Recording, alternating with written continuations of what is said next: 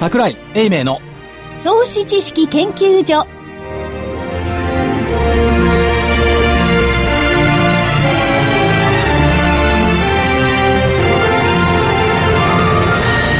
皆さんこんにちは。こんにちは。桜井英明の投資知識研究所の時間です。スタジオには桜井英明所長。桜井でございます。こんにちは。そしてラジオ日経ウィッシュ人です研究。こんにちは。はい。研究員の加藤真理子でお送りしますさあ今日はすごいですね高値引けですよ、えー日経平均大引けは272円34銭高の12,634円54銭272円34銭高の12,634円54銭でした。トピックスがプラス27.33ポイント。えー、1000飛び37.76ポイントです。出来高が概算で42億7093万株。売買代金が概算で、3兆875億円です。値上がり銘柄数が1439。値下がりが205。変わらずが68。今日は規模別の指数も大型がプラス28.36。中型がプラス25.88。小型がプラス44.54と。明るい一日ですね。上がりですね。13時30分以降。ですね。前場はちょっとね、前場はあら あら。日銀に対して行きたいはずで、って言っていたのが、はい。これどどう言ったらいいんだろう。黒田節とでも言う？うん、まあまあそうですね。えっとマーケットの評価は、はい。えっと今回の金融政策決定会合の決定はレジュームチェンジ横文字使うなよって、体制の変わった、体制転換だ、という評価になってきて、えーコメント的には量質ともに次元の違う金融緩和を行う、ということで、えー、2%の物価上昇率目標の達成に向けた決意、やっぱこれ武士だね黒田さん、と今日のところは褒めておこうかなとりあえず。な、今日のところはね。いいことをやった時褒めるマスコミ。ちょっと悪いことするとすぐいじめるマスコミ。ということで、今日のところは、うんいやでもこれね、まあこれ、どうぞお先にまず、そのえー、中身の方。買い入れ国債の対象は40年債まで広げた。おー。それから2%の物価上昇率目標の達成まで期間を定めない無制限緩和、前倒しで導入。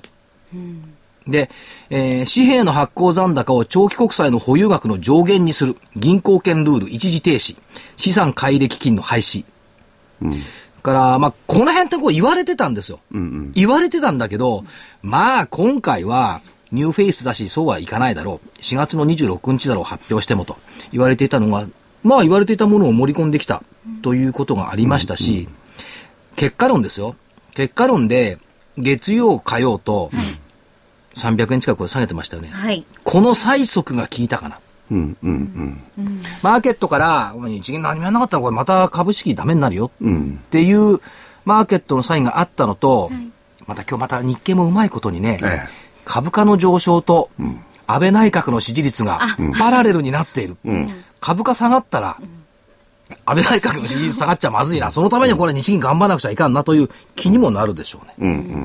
ということで、えー、1時半以降の1時間30分で、100円以上下げていたのは272円高？そうです安値今日いくらでした？安値は1万2000飛び75円。飛び75円でしょ？ですから、550 550円。60円上がってるってことですよね。1日の値幅が550円ということは、値幅だから、前日比じゃなくてね、ええ値幅だから、これ東日本大震災直後を超えてるんじゃないかな。ああの時が400円ぐらいですよ、値幅でいくと。ん前日比でいくともっと下がってるけど。はい。ということを考えると、相当な値動きではありましたですね。ね。かつ、42億株、あの、東日本大震災以降の、あの時が59億株。で、今年の1月にわっと持ち盛り上がった時が51億株。で、42億株の、えー三売買代金が三38兆はい1000億近くはい。ですから、まあ、これはまあ、売り手は買い戻しますわね。あ。うん。まあ、3月の頭っていうか中旬ぐらいのね、ええー出来高、売買代っていうか、ね今日の、だってお昼過ぎぐらいまでこの、チンタラムードがね、漂っていて、昨日は確かに株価、昨日上げたんですよね。昨日上げてましたけども、えーまあそうは言っても日銀どうなのよっていうチンタラムードがありましたから、これは目覚めたでしょうね。うん。私目覚めましたもん。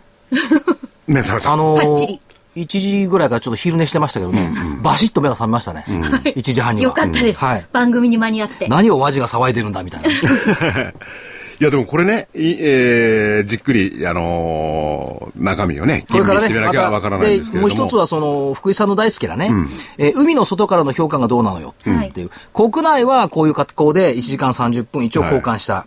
じゃあ、欧州に行って、ヨーロッパ行って、で、最後ニューヨーク行って戻ってきた結果はどうなのよって、ここまでの検証がやっぱり必要だとは思いますけどね。で、もうすでにね、あのー輸入、ウォールストリートあたりはね、はい。えーやりそうなことなんていうのを全部上げてますんでね。ええ。となってきて、それに範疇に入っていることであったら、まあ、細かいところちょっとわかんないんですけれどもね、はい。黒田さんが何をおっしゃったかっていうのは、あんまりびっくりじゃないですよね。まただまあ、あの、基本的には、まあ、あの、市場参加者が期待していた内容での着地。で、逆に言うとね、期待内容、ええ。期待外れに終わるだろうということが、火曜、月曜の下落だったわけですから、まあ、そこまではいかなかった、ということですね。だから、どちらかというと、黒田さんはですね、その、期限を切った2%、もう、あれですかね、えー、岩岩田さんですか、そちらのようにすり寄ったのかな。だけど、岩田さんが結構強硬論でね、俺は2%以下なんてやめるなんてことをおっしゃってましたよね。したね。だけど、マネタリーベースコントロールの採用ってこれ入れてるでしょ、マネタリーベースコントロール採用すると、年間約60兆から70兆円の増加っていうことなんですよ。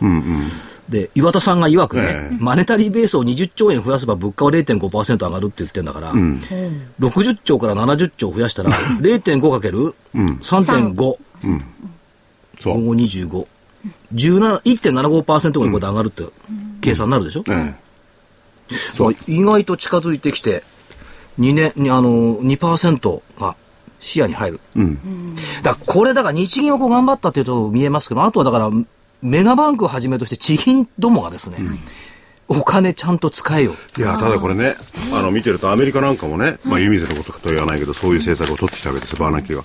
じゃあ、物価にそれは影響したかというと影響してないんですよね。そうそれが問題なんですよ。そんな単純じゃないんですよね、これね。ただアメリカの場合はね、金融機関をちょっと救ってあげなくちゃいけない日本だって低金利でメガバンク助けてきたんだから、その流れを向こうやってるわけでしょ、そこをちょっと差し引かないとアメリカはいけないと思う。そう、アメリカ行かないっていうのは、アメリカの実験と同じようなことを、まあ、やらないでしょうけどね。黒田さんも、えー、岩田さんもですね、優いや秀。、これはだから世界の先陣を切って日本が最初に試させられてるんだから。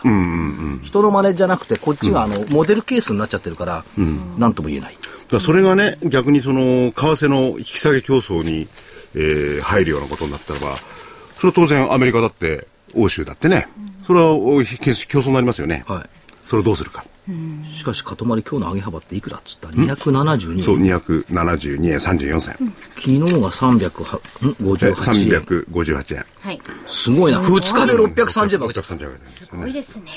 昨日はね、まあ、ユニクロ効果とかそういうのがあってあれだけど、今日はまあ広い銘柄で、ですねえー小型株とかね、もうね、えー中型株、はい、上げてますからね。これでまた相場は一段と、まあ、えー大きなところの議論は、えー抜きにして、上に進んでいくんでしょうね。ねどうなんでしょうかね。まあ、常識的に見れば、上に進んで、上に進んでいくのはいいんだけど、まあ今日トピックスもね、上げてるからいいんですけど、ええはい。昨日なんか異常だったでしょ？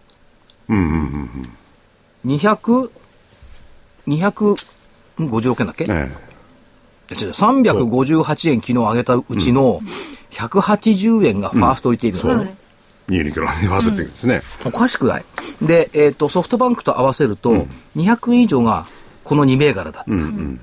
ということは考えてみてください。日経平均株価というのは、フリースとパンツと携帯電話で持ってるんですかああ。じゃあ、フリースやパンツ、はいなんつうの何パンツのああ、あのー、短パンぴっちりぴっちりしたカラフルなやつそうそうそうそうそう。ちょっと塊には似合いそうもないやつね。え、なんていうこと言うんですか。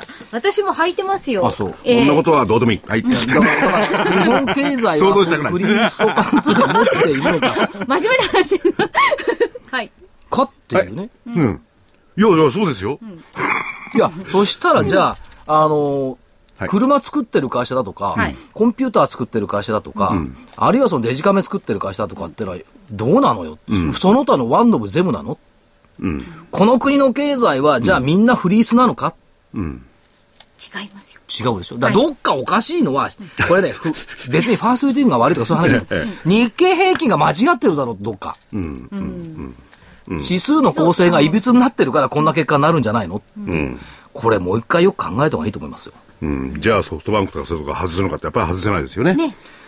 それは中心的な産業であってね。いや、だから、ほ、に他のところを。ね、だから、えっ、と、ネガサ株がインパクトを与えるような指数構成で、そいつをメインの指数で使っていていいんですか、じゃなくて、やっぱりこうトピックス使う方がまともなんじゃないのっていう気になるじゃない？うん、バランス的に。おかしいな。まあでも、まあおかしいというと指数っていうのはどちらかというとそういう影響を免れないしね。まあ、例えばニューヨークの30あれだ I って。IBM 指数だからね、しょうがないんだけど、でもな、なんとなくね、この指数のいびつさっていうのを誰も言わないところが変だねっていうね。うん。そのままスルッと通り抜けていいものかどうか。いや、だそれはね、多分皆さん気づいているんです気づいてるんです気づいてるんだけど、問題提起をする人がほとんどいない。うんうん。日経平均とはこういうもんだと思ってますけども、2000年の時、2000年の時に30メガの入れ替えがあって、ハイテク指数になった。ええハイテク指数になったんで上がらなかった。しかし今回はネガサ株指数になってるから、ネガサの寄与度をこれどうすんのっていうね。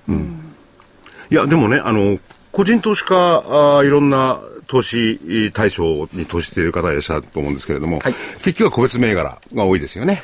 個別銘で、柄あとははね、、あの先物でやってる方も、これは動きはど、ど、何がその中で動くか関係ないわけですからね。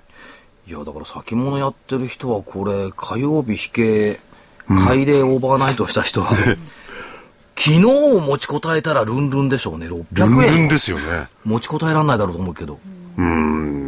いや、でもね、ニューヨークを見てれば持ちこたえられないけど、ニューヨークってシカゴのね、CME 見てると持ちこたえてしているか CME もた見てる分には大丈夫じゃあ大丈夫ですね。それは言ってる。うん。ニューヨークを見てたらちょっとね、だからダウ,、ねダウとかね、SP 見てるとちょっとあれだけど、まあまあそうは言っても1万2634円。武蔵。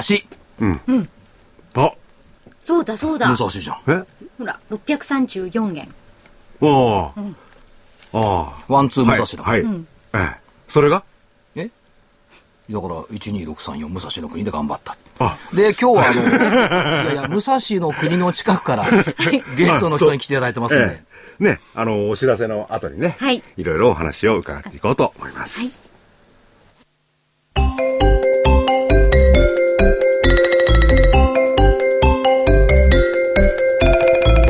ナノキャリアの新しいタイプの美容液、エクラフチュール W。お客様感謝セールのお知らせです。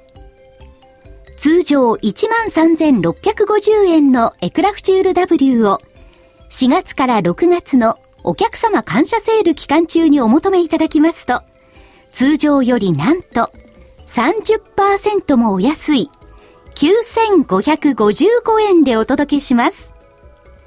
それだけではありません。3本まとめてご購入の方には、3本ごとに1本プレゼント。3本分のお値段で4本ゲットできますよ。エクラフチュール W のお求めは、ラジオ日経事業部03-3583-8300まで。なお、ラジオ日経でのエクラフチュール W の販売は、6月いっぱいで終了させていただきます。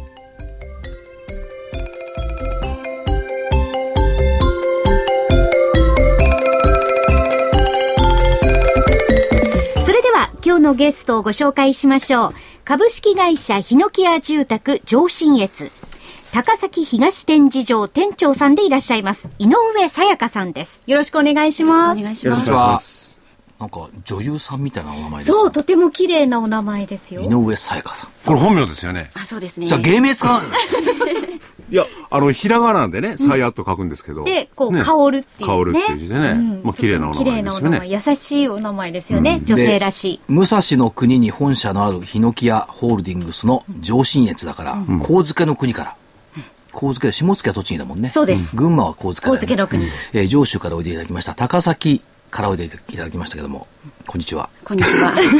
高崎って遠くないそうね、東京からは。そうですね。ええ、ちょっとお時間かかりましたあが。あ、でもかかります。ええでも1時間ぐらいで行くんでしょ、新幹線だと。そうですね。はい。で、えーっと、今、高崎で、えー、ヒノキヤさんのはい住宅販売に携わっておられる。はい。楽しいですか？そうですね。いろんなお客様に出会いまして、はいええ、あの、最後に喜んでいただけるはいお仕事になっておりますので。はい。で、この、あの、マーク、素晴らしいマークが入ってるんですがそ、売上の順位がもう上の方にいる方しかもらえないこのマークとバッジ。はい。そうですね。あの、優秀営業社員賞をい。ただきまして、え去年バッジをいただいた形になっております。このバッジつけてると、あの、車内でこう、胸張って歩けるんですか？いやそういったわけではないんですけども。はい。そうですね。ちょっとでも給料は良くなるのかな？どうなんでしょうかね。どうなんでしょういやどうなんでしょうね。でも評価は良くなる。そうですよね。ということで、はい。ご自宅じゃなくて、あの、住宅を売るって結構難しいじゃないですか。そうですねはいそういう中で、こう、たくさん住宅を売ってこられた秘訣っていうのは、何かあるんですか、えっ、とですねやはり奥様と仲良くなりまして、はい。ええ奥様と仲良くなる。そうですねそ旦那様と仲良くなったらまずいもんね。これはね、ええあのー そういう意味じゃないですよあのー秘訣というのはね、それは質問の仕方がまずかった。何何？まず、あのー性能とかそういうのあるじゃないですか。はい。そういうのは奥さんも非常に、あれでしょ？気にするわけでしょ？住宅の性能とかそういうのは。そうですね。ただ、長くなるだけじゃなかなか売れないですよね。そうですね。使い勝手とか、その、なんて言うんでしょう、決める決定権って奥様がやっぱり。だだから奥様はどどういうところを見られるんですか？その住宅の。そうですね。奥様は間取りがやはり主にはなってきてるかなっていうところはあるんですけども、ご主人がやはり構造躯体ですかね。ああ、要するに地震にしっかりしてるとか、えあのーうちの方寒いんだけどそれ寒くねえのかとかそういうやつですかね。株だって一緒なの、男はさ、政治とか経済とか一生懸命喋りたがるじゃない、女性は個別銘柄どうなのよって変わるじゃない。株も一緒なのよ、だから昔、証券の営業やってる時はね男性のお客さんにはこうでっかいところの世界経済とかそういう話をする、と入りやすい、女性のお客様には逆に個別の銘柄から入っていくと入りやすい、っていうことを先輩に言われたんですけども、家もそうなのかな？ああ。で、結局は個別が勝つわけですよね。もちろんいくらでっかい世界経済の話をしたって。だからアメリカがどうだったらどうなんだ構造がどうかどうなんだっていうよりも奥様は、いや空間と間取りとお風呂とキッチンがこうなってなきゃダメだって言ったらそれでもう決まっちゃうんだかで、ら。私はあなたの顔見たくないから、間取りがこうこうこうこうであなたと顔を合わせないね、作りがいいとか。それは福井家だけだから。今は逆にこう皆さんと顔を合わせられるような、そういうこう動線になってるんじゃないんですか？そうですねあのお子さんがあの帰ってきたのが分かるようなリビングイン階段を作らせていただいたりが今は主流になってますかね、あ帰ってきたのがわかる。いいね。そういう家に住みたいですねご。めんなさい。リビングイン階段ってどういうんですかあのリビングに一度入ってからあ。階段にあ、昔は玄関から階段でパーッと行って。そうですね。あそうすると、リビングにいる、まあ、ご家族に、ただいまって言ってお、お部屋に行くようなそうですね。きちんと挨拶のできる良い子が育つのよ。あ、そうか、夜遊びにも行けなくなっちゃうんだ。母ちゃんリビングイン。いや、でもいいですよね。そういうので、家族のだんだん家族のね、価値とかそういうのは見直されるってことになるとね。やっぱり住住宅っていうのはそういうところの、あの、力が大きいですよね。だけどそのお手元に持っている IT 系の武器はそれ何ですか？これはですね社員皆さんにですね、ええ。あの社長の方からあ iPad を支給していただきまして、い、ろんなところで活用させていただいている形ですね。今出ているページはええ、光風色で彩彩る私の家とこ出てるんですよ。そうですね。高崎東展示場会場のあのパンフレットになってるんですけども、はい。ということは、この IT の武器を使って、はい。えっ、と、接客等々に、そうですね。させていただいてますねえ、これじゃあ全員持ってるんですか？御社の社員の人。そうですね今はね、それは普通ですよ。ヒノキ屋では。だって、だって福井さん iPhone すら持ってないじゃない。そう、私たちそうですから。えいいんだよ、別にそれは。そればっかりじゃない。うんこれ、はい他めくるとどんなの出るんですか？いろいろちょっと入ってましまて、さか写真とか出てこないいや、ですかそれはあの、あの、多分、あの、個人で使ってもいいわけですもんね。いやそんなこと会社的なことで、はいさでそういう資せていただい料がてます。入ってるんですよ。はい。ね。どうですか、井上店長の目から見て、はい。まあいろんな他社さんの住宅もあると思うんですけどもね、はい。お近くにね。はい。ヒノキ屋さんの住宅はやっぱりこれが一番ですか？そうですね、あのやはり泡で断熱アルミで遮熱っていうところで。泡で断熱アルミで遮熱。ええ。はい。あのうちもあの建てさせていただきまして、うんはい。えーご自分の？住ませていただいております。あの断熱はどうですか？やはりあ夏は涼しくて、はい。冬は暖かい。らしいですね。えだって近藤社長一回あの昔ね、モデルルームがある時に一回泊まってみればわかるって言ってたもそうですやってみたいねですね。ん。うん。で、と泊まらせてくれるところまで行ったんだけど、都合が合わなくて泊まれなかったんだけど、太陽光パネルは貼ってないんですか？太陽光はうちの時はまだあの主流で動いてなかったので、はい。ええちょっとつこれけてはないんですけどこれから貼りますそうですね貼りたいなとは思うんですけども、でも今、ええ広木屋さんって6割ぐらいの住宅で太陽光があの採用してるって言うんでしょ、ええすごいよな。エコ住宅。で、なおかつそのね、断熱材、遮熱材っていうのも、やっぱりあの、非常にエコですよね。そうですね、あとはその高崎っていう土地柄を考えると、はい。まあ、都内とか首都圏近郊っていうかその23区近郊だと、なんていうのかな、縦売りだとか、はい。分譲みたいなのが結構多いじゃないですか。はい。高崎だと結構土地持ってる人多いから、住宅を注文住宅みたいなのが多いんですか？そうですね。まあ今、土地からのお客様も結構増えてることは増えてますね。土地を買って家も建てると。ええ。そうですね。はい。でも結構広い家が建ちませんか？高崎って。そうですね。福井さんとこみたくさ、うさぎ小屋みたいんじゃないやつが。建つと思うお庭もあるような。そうですね。お庭はだって必須条件でしょ、で、ほら、あの、はいお高崎っていうと、僕のあれだと、空っ風。その冬のそういう空っ風にも耐える中じゃないと困りますもんね。そうですでね。で車もだって一人一台レベル、いや、奥様もやはり乗られてて。だから2台から3台そうですの駐車場がいる、そうですよねスペースがなくちゃいけないんだ。いいなあそういううちだと。豊かな生活ですね。しかも新幹線止まるしね、で休日にはほらゴルフ場近いしねあ、これ最高の条件よこれでリビングイン階段で、子供なんていうのは親の言うことをよく聞くこと。なんだす。くすくといい子が育ちますよ。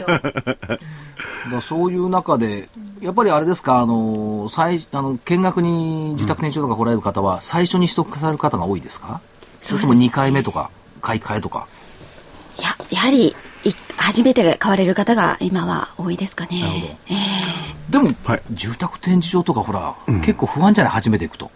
行ったことないから分かんないですけど、確かに、ちょっとドキドキしちゃドキドキしますよね。ねその時に井上さんみたく優しくこう言ってくれたら。安心できるよね温泉できますよね。確かにそうだな。で、あれどうなんですか？その最近の動向、あの、売れ具合っていうんですかね。は、だいぶ上向いてます例えば消費税とかいろいろ言われてて、そういう駆け込みがあるとかなんて言うじゃないですか。はい。やはり消費税の問題がありまして、皆さん消費税が上がる前に検討したいっていうお客様が今増えてる状態ではありますかね。これね、家高いから消費税だって8%になれば、ね、これでかい。いいですよね。3%だってね、車買えるもんね。駆け込み的にっていう動きもね、これから夏以降多分出てくるんでしょうね。ねままだ、まだ走りって言ったところでしょうけども。でも、そういうふうに家をこう、販売されていて、お客さんが喜んだ時ってやっぱり嬉しいですよね。そうですね。最後の引き渡しの時ですか？やっぱり一番喜ばれるのは。そうですね。えーやはりあのご要望通りのお家をやはりお車とはちょっと違うので、えーあのないところからのスタートになりますのでいろんなところでいろんなお声を聞いてそれをしっかり取り入れてっていう形でやらせていただいております。どうなんですか？引き渡しの時にいきなりこうシャンパン割るとかそういうのはないんですか？あそういったことはちょっとないんでもです。けどあれはね、僕はね、確かにね、パーッと見てね、あの、最初に家に入るじゃないですか。お、いいなと思うけど、やっぱり住んでみなきゃあればかり分かんないですよね。そうですねその後のフォローとかそういうのちゃんとされてるわけですよね。ええそうですねで皆さんど、どういうようなこと言ってらっしゃいます？その、ヒノキ屋さんの家に住んで。やはり夏は涼しくて冬暖かいと光熱費がかからないお家っていう形で、えーそれはね、だってね、高崎って、多分夏はめちゃくちゃ暑いと思うんだ。冬めちゃくちゃ寒いと思うんだ。冬めちゃくちゃ寒いんだわ。結構気温下がそうですりますもんね。ね、だってほら、熊谷の近くでしょ？はいあ、日本一温度夏高いんだから、熊谷は。ん。そっから電車で数分、あ、そうね、数、十何分か20分かそんなもんでしょ？ね。高崎までで。だから、高崎でヒノキ屋さんの家住んでると、ちょっと先の軽井沢みたいな感覚になるんじゃない？おー。そうですね。ほら、そうですね。軽井沢行くには、峠越えなくちゃいけないけど、ヒノキ屋さんの家住んでると、行った気持ちになれる。あ、ひ家の中にいればね。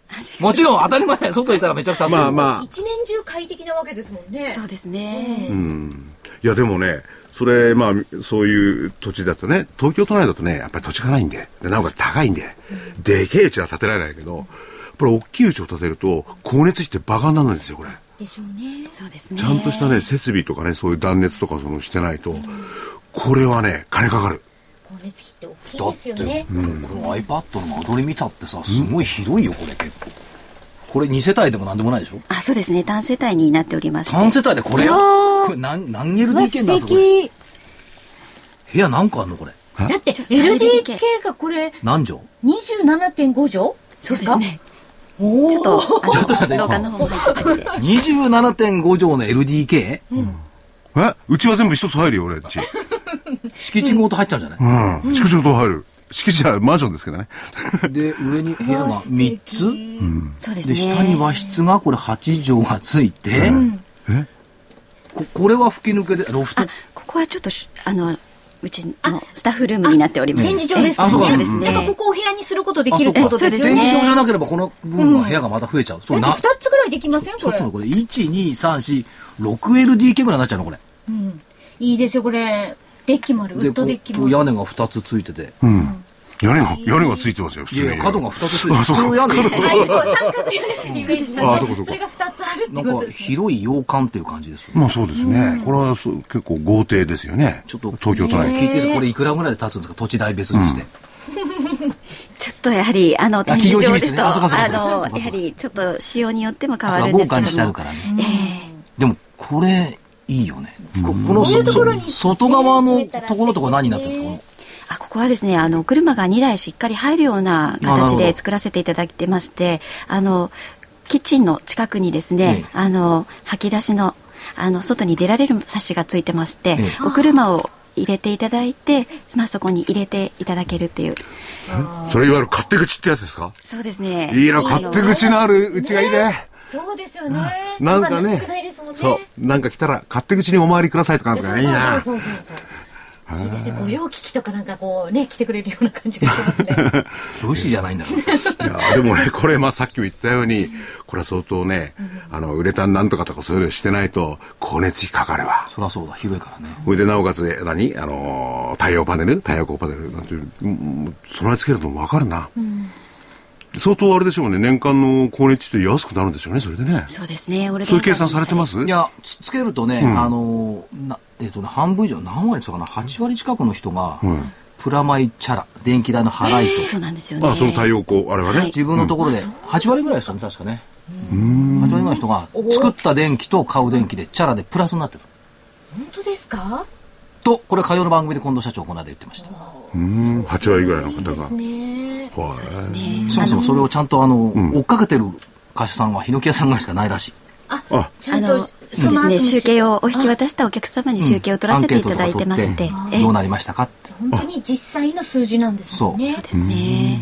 いや、すごいね、そりゃ。だから井上さんもその上にソーラーパネル貼った方がいいかもしれない。ですね。そうですね。予算がしっかりいや、それは、井上さんも相当広いお家にお住まいでしょうから、光熱費がかかるんで、ぜひ、あの、ヒノキ屋さんのですね、あのーソーラーパネルをお勧めしますよ、僕は。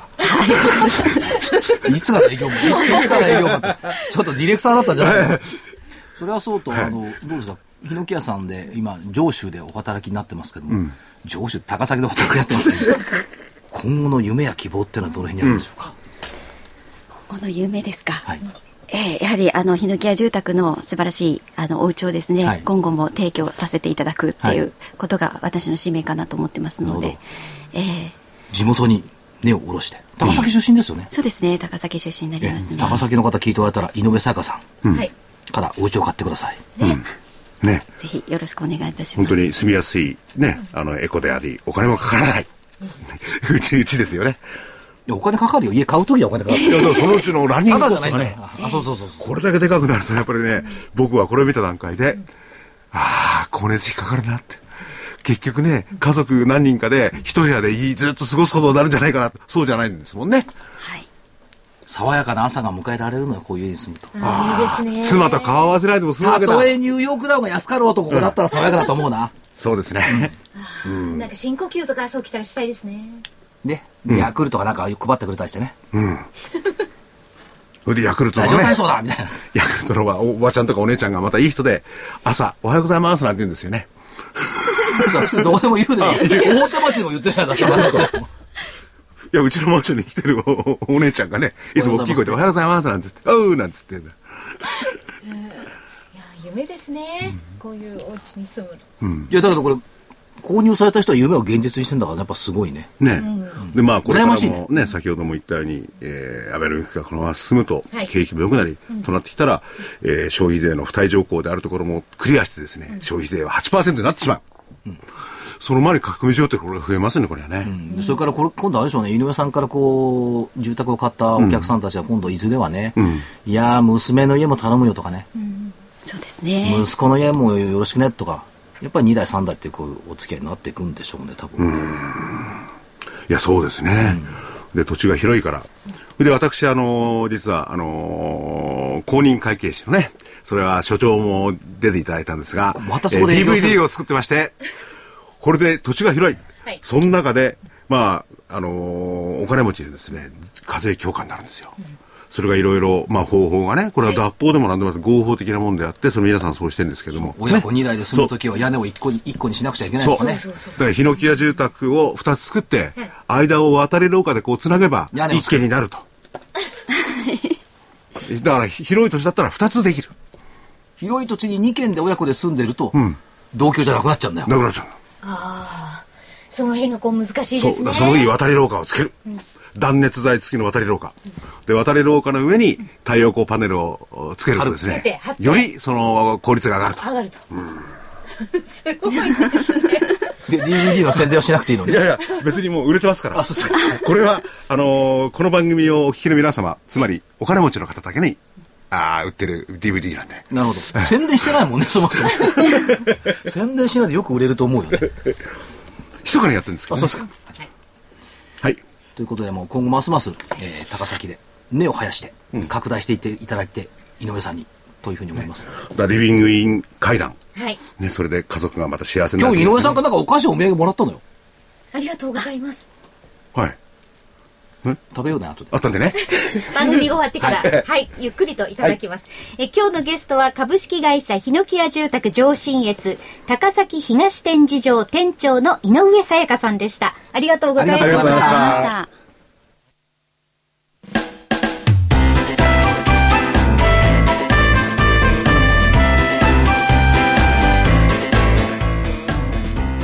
花粉症の皆様に嬉しいお知らせです。花粉症で長年悩んでいた医師が自分のために開発した花粉症対策商品ポレノンは花粉が体の中に入る前にブロックする体にも優しい商品です。ポレノンはペクチンなど自然由来の素材が花粉などの細かい物質を吸着して花粉のアレルゲンの体内への取り込みを防ぎます。薬と違い眠くもならずお仕事車の運転お勉強などもはかどります。ラジオ日経ではポレノン3本セットを9640円でお届けします。それだけではありません。ラジオ日経ではポレノンをお求めいただいた皆様にウイルスなどの侵入を防ぐ高機能マスクをプレゼントしています。ポレノン3本セットに高機能マスクがついてお値段は9640円。送料500円をいただきます。お求めは03-3583-8300ラジオ日経事業部まで。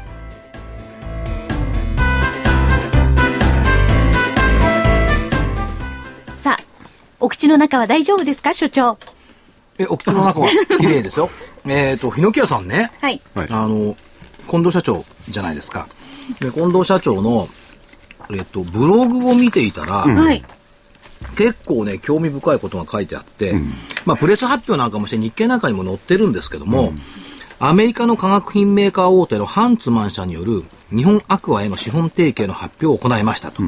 これ、日本アクアっていうのはさっき言った断熱材の会社。これはヒノキ屋さんの系列子会社ですよね。だから、アメリカの化学品メーカー大手のハンツマンと資本業務提携をしたということですね。で、この提携によって日本アクアは断熱材の原料であるポリウレタンを安定的に仕入れることができるだけでなくって、ハンツマンとの新新たな事業展開も目指していく方針だ。で、ハンツマンと聞いてもあまりピンとこないでしょうと。来ないでしょ？はいで、これ近藤社長自身もね、日本アクアが原原料取引を開始した頃に初めて聞いた会社名でしたと。しかし、いろいろ話を聞いたり調べたりしてみると、実は、すごい有料企業で、かつ、このハンツマンのオーナーのハンツマン家は、アメリカでも有数の名門である。で、このハンツマン社は、今の会長さん、ジョン・ミッド・ハンツマンシニアが1982年に創業。会社が最初に軌道に乗った商品は、マクドナルドのパッケージだったそうです。覚えてます？発泡スチロールでできたハンバーガーを梱包する包むケース。あ、こうカパってなるの。そう。あり今はましたよね。昔アメリカではね、はい。よくあったってあの。大きなっていうのは厚みのあるハンバーガー、うん。高いやつはそういうのでしたよ。今紙のやつですからね、今。今、ビッグマックなんかも紙になっちゃってる。けど、その昔だからこれ、あの、パッケージ使ってたうん言われてみりゃそう。以前はあったような気がする。でその後、総合的な化学会社と発展したハンツマンですけども、その後、ポリウレタン原料では世界でもトップクラス。だから断熱材の原料としてアクアフォームでもこのポリウレタンを使っている。で、断熱材だけじゃないんですよね。いや、ポリウレタンといえば言ってあるところに使われてるんですよ、これ。うん、で、防水材、接着剤、はい。それからシーリング材、車のシートのクッション、バンパー、ダッシュボードなど内装品、ゴルフボール、我々の好きなゴルフボールの使う、ゴルフボール、中に入ってるんですか。テニスラケット、冷蔵庫の断熱材、家具のクッション、塗料、人工比較、革、カバン、靴、耐久性があって軽くて水に強くて、厚いのも薄いのも自由にできる。これが売れたんだ。だ普段ね、絶対使ってるんですよ、身の回りで。ですね、その原料はハンツマン社製。ということがね、可能性としてあるということですね。そう、バスフとかそういうのもポリウレタンのメーカーだけど、それと匹敵するぐらい大きいらしいんですよ。そうで、ハンなんですか。ツマン社って確か名名門ってさっき著書言ったけど、はい確かね、その一族だか、この息子さんだか僕は分かんないんですが、はい。共和党の議員さんって結構大物なんですよ。これはね、今ね、ハンツマンの代表はその創業者の息子のピーター・ハンツマンなんですが、はい。兄貴のジョン・ミード・ハンツマン、ジュニアね。あ、。それだ。これは政治家でシンガポール大使、それからユタ州知事、1期目のオバマ政権でのなんと中国大使なんですよ。あ、そうなんですか。ハンツ。マン中国大使なんですよ。で、共和党の大統領候補選挙に出馬するのではないかと言われましたけども、ロムニー支持ということでそうだそうだ。その一ひょっとすると、次共和党になった時のアメリカ大統領がハンツマン大統領という可能性はありなんですよ。覚えておかなくちゃいけないですね。ハンツマン。パンツマンじゃないですよ、ハンツマン。なんでそういうことそれってそっちで覚えちゃうじゃないですか。いやー、僕はずっとそれ言おうと思ってたんだけどね、品がないから言わなかった。あ、そう。そう考えると、これ日本アクアとかね、ヒノキアっていうことだけではないんですけども、ハンツマンと提携したってこれでっかいことなんじゃないの？日米企業のね。はい。そういう視点でものを考えていいわけですか？その政治だなんだかんだっていうところをいやいやいやその。ハンツマンってそそういうファミリーだし、ウレタン自体がすごいこうシェア持ってるんだから、そこと提携したということは、とても大きな出来事ですよねって、これ当然のうん、ことでしょ、そうそうですね。で、ハンツマンは日本で R&D センター、要するに調査研究センターを共同で作っていく。それから日本市場への商品開発とか研究を実施していくということですから、大きな発展の第一歩。いや、だから近藤社長もね、先ほど所長が言ってたように、あ新しい事業展開なんていうのもそういうところ見てんじゃないですかね。だと思いますよね。まあ、あの、ブログでもね、今後のビジネス発展に大いにご期待くださいとこう書いてありますけども、はい。単純にね、はい日経報道だけ見てると分かんないじゃない。はい。あ、ハンツマンというのと提携したのね。これは原料を供給してる会社だよね。そりゃそうだよねと思うんだけど、その裏側見ていくと、原料だっていろんな原料になってるじゃない。だからハンツマンそのものが、ひょっとしたら、この弟が大統領になっていたかもしれない人の兄貴が社長の会社、という大きな会社。なるほど。だからアメリカ経済と成長の密着な、密着度を考えれば、こういう企業ってやっぱ伸びるんだろうなって伸び、、いやアメリカ企業はね、政治家との密着度が強いですよ。だから強いから、そういう伸びる企業との提携っていうのは、これはまあ意味のあることなんだろうな。単なる資本業務提携ってそういう側面だけじゃないんだなっていうことです。ですね。やっぱりね、これ思、思いましたよね。社長ブログとかね、丹念に読まなきゃダメ。あ報道以上のものが書いてある。別にインサイダーでも何でもないの。当たり前のことが書いてあるだけなちゃんだけど。公表してるわけですからね。あああ。それ今のは、えー近藤社長の社長ブログを、そうヒノキ屋の近藤社長長が盗み見てい。や、盗み見てない。誰でも見れるの。誰でも見れるのロックかかってないんだから。は あ、でもそういう話聞くと興味、興味深いっていうか、なんか持ちますよね。より一層。でしょ、ああ、そういう背景があるんだ、ハンツマンは。なるほど。ということでですね、はいはいえー、日野木屋さんだったんですけれども、お来週の予定ですかね。はい。今週、あ、来週の予定ね。はい。明日が5日、景気動向指数とアメリカの雇用統計。どうでしょこれさ、しかし人に喋らしてる間にどんどんポップコーン食べてんのよ、これ。いやいや、だって、あの、景気動向指数。景気動向指数アメリカの雇用統計はね、これ良くないかもしれない。う。ね、あの、あこれねリポートがね、あまり。ADP がちょっと予想より減ったじゃない、14万人かなんかで。うんはいあれ、騙しじゃないかと思うんだけどな、どう思います？いやー、わかんないですじゃあ、ね。いい方のサプライズってことですか ?ADP 騙しで雇用統計で20万人に戻すんじゃないっていう淡い期待を持ってるんですけど。騙し。どういう騙しがあるかちょっとわかんないですけれども、まあアメリカの方でもその連銀のですね、一部の人が、えー出口なんていうことをちらっと言ってるのかどうなのか。でもここで経済が悪くなる、まあ経済が悪くなる、いろんな出てくるなんていうね、見方もあるけれども、とくれば出口が先に整えて、アメリカもやっぱり金融緩和をどんどんやっていくってことですね。で、貿易収支でしょ、えっと、週末は特になくて、8日月曜日国際収支景気ウォッチャー調査。火曜日9日、工作機械受注、アメリカ3年国債入札、卸売在庫、中国生産者物価と消費者物価。10日水曜日、ロンドンで GA と外務大臣外相会議、アメリカ財政収支、10年国債入札。11日木曜日、マネーストック、機械受注、企業物価、オフィス空室リスト。アメリカ30年国債入札、イタリア国債入札、インドネシア、韓国政策金利発表。ぐわーっと言ってますけども、あんまり意味のあるものはない。この日は。いや、イタリア国債入札、それほどは、まあ、それそのものは大したことないので、やっぱりもう一遍、あの、えー、ユーロ、EU の動きっていうのは注目しとかならないっていうのがあるんじゃないですか？まあ、定流にはね、定流にはねありますけどね。12日金曜日、S q 早いんだもん、S q アメリカ小売売上高、卸売売上高、ミシガン大学消費者信頼感、はい。と見ていくと、まあ、今週末の雇用統計がポイント？あとは S q に向けて、はい。えーポジションをどう組んでいくんでしょうか？ちなみに、3月の S q 1万2000、飛び60、72円か。はるか多いでしょ、もう600円。うん、そうですね。ねで、えー先週の見通し、えー下限1万2000飛び飛び7円。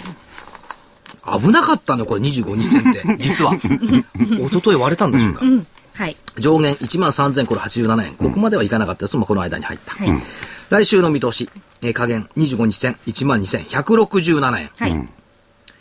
これね、上限をね、実はこれ全場に考えてたんで、1万2775円、25日線のだって5%。え、もう、あれ？でこれあと100円ぐらいしかない100んだよ円ぐらいしかないんですよ。今日634でしょ？買える。1万いや、それね、変えない方が僕いいと思うんだな。それはどういう雇用統計もあるしな。上限、はい。1万3080円水準、えー25日線の9%上、1万3000飛び80円。水準、後でちょっと計算します、これ。はい。25日線の9%上、はい。ちょっと上げます。はい。4月はパフォーマンス悪くないんですよ。過去にみたいですね過去23年間13勝10敗。12月のうちで2位。ジャスダック17勝6敗、11ヶ月中トップ。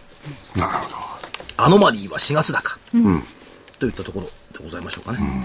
えーまあ、信用の評価損率悪くなったとはいえ、それでもマイナス2.4%、最低改ざんは3兆円レベル。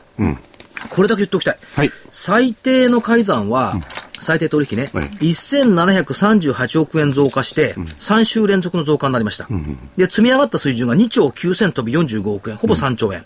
これは2008年8月のリーマンショック直前の水準。日経平均に換算すると、1万2200円台なんです。だから最低改ざんの積み上げと、まあ日経平均でほぼリンクあ。してる。もうリンクしてますね。で、その上の節になるのが、2008年5月16日、3兆2862億円。だから、こっから約4000億円上。え日経平均水準1万4200円。おただ問題はね、買い買い買い買いと言っても、どこまで買いが積み上がっていくのか、そう、買ってる人もちょっと心配になってきてるんじゃないですかね、この急激な動きに。何が？最低改ざんの積み上がりだもんだって。さや取りの積み上がりよ。うん。あさや取り現物買いの先物売りだから、心配も減ってくるんだけど、最低取引をやってますかやってません最低の改ざんね。そう。信用改ざんじゃないから、最低改ざんだから。あ最低改ざんのピークは過去は2000。2000。えーと、2兆、あごめんなさい、6兆円。その時の日経平均は1万8000円。そこまで積み上がるだろうというのが今の推論なんです、私の。そうか。ということは、まあ、差が開いてくれれば開いてくれると儲かるわけだ。そうです。そういうことです。どっちでもいいからガンガンやる可能性もありますよね。まあ、し。かし、今日は引け際の魔術師がいたね。はい1時半からね。よかったですね。ねはいはい。はい、お知らせ。はい。えー、桜井英明の投資知識研究所2013年3月号の DVD。2013年こそ投資の勝ち組になろう。銘柄選びで勝つ。投資の勝ち組になる絶対法則。銘柄選びの鉄則。価格は8400円、送料500円です。はい。今こそこれを活かしていただいて、ね、リターン増やしていただきたいですね。そう、まず、どういう銘柄を選んでいくのか。はいで、それでどう投資するのか。ね明るく楽しく、はい笑いながら、でもポイントを外さずにですね、まあ確かにこ今回の DVD、えー、あ、こういう風にするんだっていうのは結構豊富ですよ。ね。それはね、じじっくり見ていただけるとお分かりになるんじゃないかって感じがしますね。はい。はい。えー銘柄選びでかつ投資の勝ち組になる絶対法則、銘柄選びの鉄則。はい価格は8400円、送料500円です。こちら DVD になります。は。はいいそして、えーもう一つご紹介したいのが、信用取引、無限回転をリターンにつなげる究極のチャート術。はいえー株の学校123の酒井講師、そして大場講師によるパート1、下げで儲けろ、はい売りチャートはこう使え。こちら価格8400円。具体的な送料500円です。売りに関するですね、えー取り組みの仕方等々をこの中で解説していただいています。はい。そしてパート2は、えー株の学校123の酒井講師と坪倉講師によります。上げでも儲けろ。買いチャートはこう使え。こちらの価格は8400円、送料500円です。はいそして、パート1とパート2、下げと上げと、両方セットでお申し込みをいただきますと、なんと、2100円割引になります。はいセット価格になりまして、えー14,700円に送料500円ということになって大変お得になりますので、ぜひ、あの、パート1、パート2、セットでお求めいただければと思います。二つバラバラに買うと送料も倍かかりますけどね。ま二つセットで買いますと、はいはい送料も500円。はいお得。得じゃねえよ、この野郎ってありますよね。当然じゃないかって。当たり前だろうって言われるけど、でも言われてみれば得なのかな。うんそうです。まあ、あの、売りと買い、チはいャートでどういうふうにしていくかと。まああー、売りは今後ひょっとしたら使わない方がいいのかもしれないけど、そういう時期が来るかもしれないし、買いということになると、これからどんどん上がっていけばですね、えーチャートで、まあ、日ばかりっていう感じでもないんですけれども、えーぜひその具体的なですね、チャートの使い方、読み方等々を、ご覧に、えー勉強していただければと思います。はい。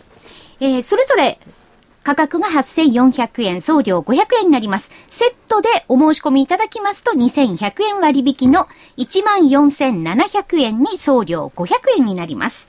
お求めはラジオ日経のサウンロードまでお願いいたします。電話番号は03-3583-8300 03-3583-8300番です。はい。まあ、どうでしょう。月火と気まぐれな春の嵐だった。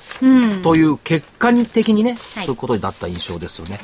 で、まあ、イベントは通過した。やっぱりその日銀金融政策決定会合に対する催促だったんだろうと考えた方が多分いいんでしょうね。だから先物が、買ってもダメなら売ってみなっていうパターンだったとしか考えようがなかった。で、売ってみて、で、やっぱり、でも、結果的に花びらは瞬間散ったかもしれないですけども、出てきたのは、とんでもないみ緑の新芽が出てきちゃいましたね。はい。まあ、あの、日銀のね、あの、政策委員の方、それぞれがどういう意見言ったかわかんないんですけれども、はい黒田さんそのものが、まあ、これ言葉悪いですが、あー国会に引っ張り出されていろいろ言ってね、はいで、お忙しいのによくこれまとめましたよね。大したもんだな、これ。それはスタッフが優秀ですもん。あ、そっか。はい。それはスタッフ優秀だし。だけど、緑の新芽ということは、はい新芽の芽吹きっていうのはこれ5月ぐらいまで続くのかな？うん。一番だって綺麗な季節は5月ですよね。だからシナリオ的には3月高ければ5月安っていうね。につながるかどうか。まあ、非常に1日の値幅がね、大きくなってきてるし、ボラティリティが高くなってきてますから、あのー結構大きい幅での下差し値、上差し値っていうのが、これからは必要になってくるのかな。ああ、差し値でやっとけばね、いろいろねそ。れからね、一番懸念があるのはね、すごい弱気の人たちが強気になってきたことね。この間までね、1ドル50円になるとかね、日経平均ね、5000円だとか言っていいた人たち、同じ人がよ、年後には日経平均1万4500円もあるんじゃないか。うん、そういう弱気のに弱気強気っていうのが一番怖いのよ。にわか強気がね、私にたくずっと強気の強気は怖くないんだけど、にわか強気っていうのはやっぱ怖い。ここに、ここにちょっと警戒しておかないといけない。うん。非常に強気の方が増えてきましたね。増えてきました。はい銀里いというか、はい僕なんてのはもともと2万円だって言ってたんで、バカ、バカ入れられてまあそこまでは言ってません。あ、もう時間ないです。はいはい。それではまた皆さん、来週、はい、さよなら。お会いしましょう。